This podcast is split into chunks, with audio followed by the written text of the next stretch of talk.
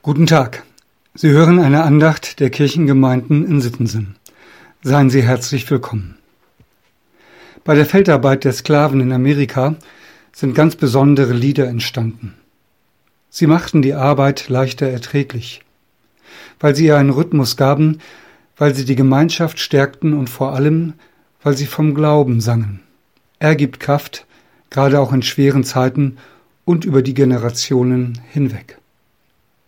Eines dieser Lieder haben mein Sohn Keno und ich aufgenommen. Entschuldigen Sie bitte die Qualität, aber hören Sie doch einmal kurz rein, vielleicht erkennen Sie es.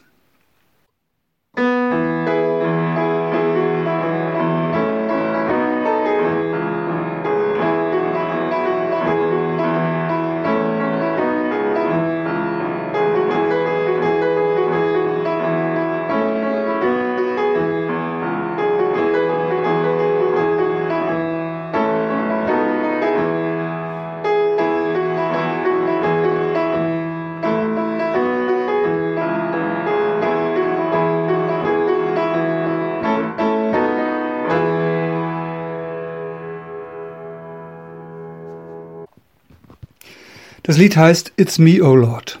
Es singt vom Glauben und vom Gebet und davon, dass es wichtig ist, dass ich bete.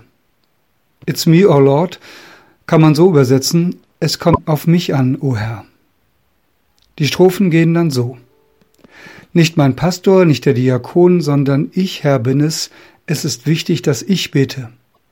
Und in einer anderen Strophe heißt es, nicht mein Vater, nicht meine Mutter, sondern es geht um mich, Herr, es ist wichtig, dass ich bete.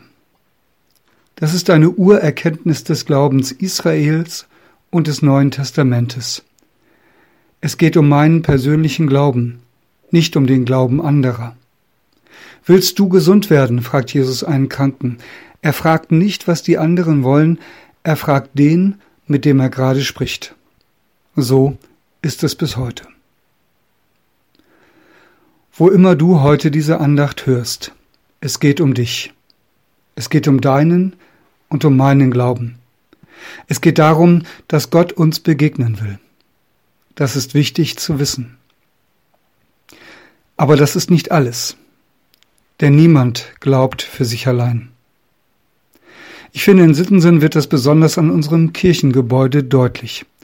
Denn seit vielen Jahrhunderten treffen sich Menschen dort auf dem Kirchberg um zu beten.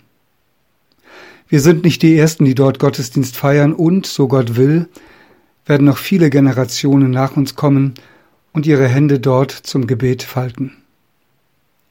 Beides gilt. Es ist nicht der Glaube unserer Mütter und Väter, auf den es ankommt, aber wir stehen durch die Zeiten in einer großen Geschichte des Glaubens. Wir reihen uns ein. Sie haben an uns weitergegeben, was wir, so wir es eben können, an die nächste Generation weiterzugeben versuchen. Und genau hier liegt bei manchem eine tiefe Sehnsucht und auch eine tiefe Trauer. Manch einer erzählt mir von seinen Kindern, die den Glauben nicht so leben, wie er oder sie das vorgemacht haben. Er hat versucht, den Glauben nach bestem Wissen und Gewissen weiterzugeben, aber die Kinder hätten es einfach nicht angenommen. Nun sind sie erwachsen und der Glaube spielt überhaupt keine Rolle in ihrem Leben. Ich weiß, dass das sehr schmerzen kann. Aber sehen wir es doch einmal so. Man kann den Glauben nicht einfach machen oder weitergeben. Wenn das so einfach ginge, dann wäre es doch nur der Glaube des Vaters oder der Mutter. Aber es muss der eigene Glaube werden, so wie es in dem Lied heißt, It's me, O Lord. Auf mich kommt es an, o Herr. Das Einzige, was wir tun können, ist, den Samen des Glaubens in das Leben eines Menschen zu geben. Danken wir Gott dafür, wo immer das gelungen ist. Ob der Same aufgeht, das liegt nicht in unserer Hand. Unsere Sache ist es, seinem Wachstum Raum und Zeit zu geben, nicht mehr und nicht weniger. Und seien wir sicher, bei Gott ist nichts unmöglich und Gott hat einen langen Atem. Manchmal wachsen die Dinge erst nach Jahrzehnten. Seien wir also nicht ungeduldig. Die Losung für Sonnabend, den 25. April, steht übrigens im fünften Buch Mose und lautet Der Herr wird sich wieder über dich freuen, dir zu gut, wie er sich über deine Väter gefreut hat. Ich lade ein, dass wir beten. Herr, ich danke dir, dass ich glauben kann. Ich danke dir für meine Mütter und Väter im Glauben, die mir von dir erzählt haben. Lieber Vater, ich habe auch versucht, von dir weiterzusagen, manchmal ist mir das gelungen, manchmal fehlten mir auch die Worte. Ich bitte dich für meine Kinder, lass den Glauben in ihnen wachsen.